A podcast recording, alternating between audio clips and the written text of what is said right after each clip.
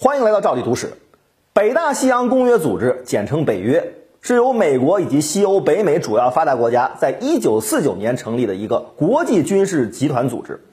在这个组织成立之后的很长一段时间内，它与苏联以及由苏联所领导的华约组织展开了经济、政治和军事方面的全方位的斗争。他们之间可以说是势如水火。可是令人惊奇的是，在1954年，苏联方面却向北约递出了橄榄枝。申请加入以美国为首的北约，当然，这个请求自然被美国断然拒绝。那么，为什么苏联要加入一个针对他的组织，而美国又为什么要拒绝苏联的提议呢？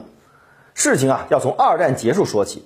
随着希特勒自杀，纳粹德国垮台，身为二战战胜国的美国，凭借着自身强大的实力，将目光投向了世界霸主的宝座。可是，通向宝座的大道并不是一条坦途。传统的欧洲豪强如英国、法国，以及同为二战战胜国的苏联，都是通向独霸世界之路的拦路虎、绊脚石。但是，聪明的美国又怎么会错过这个机会？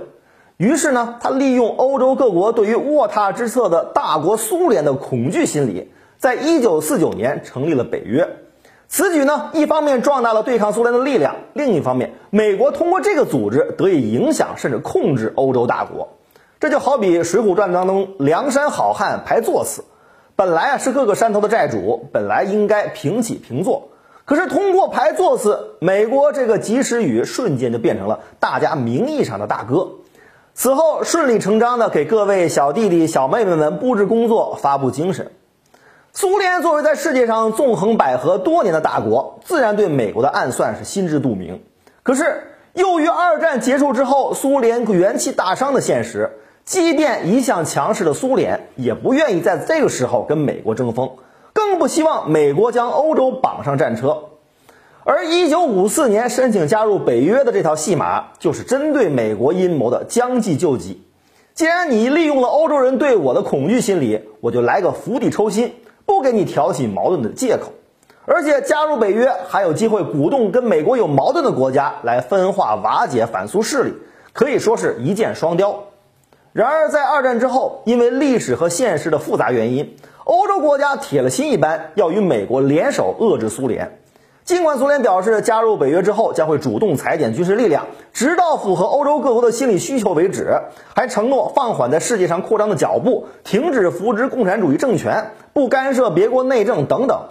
但是，苏联的委曲求全不仅没有得到北约各国的投桃报李，反而变本加厉。竟然连在二战时共同达成的协议上也出尔反尔。同年，美英法等国共同签订的《巴黎协定》就是一个典型的例子。他们不顾苏联的反对，批准西德加入北约。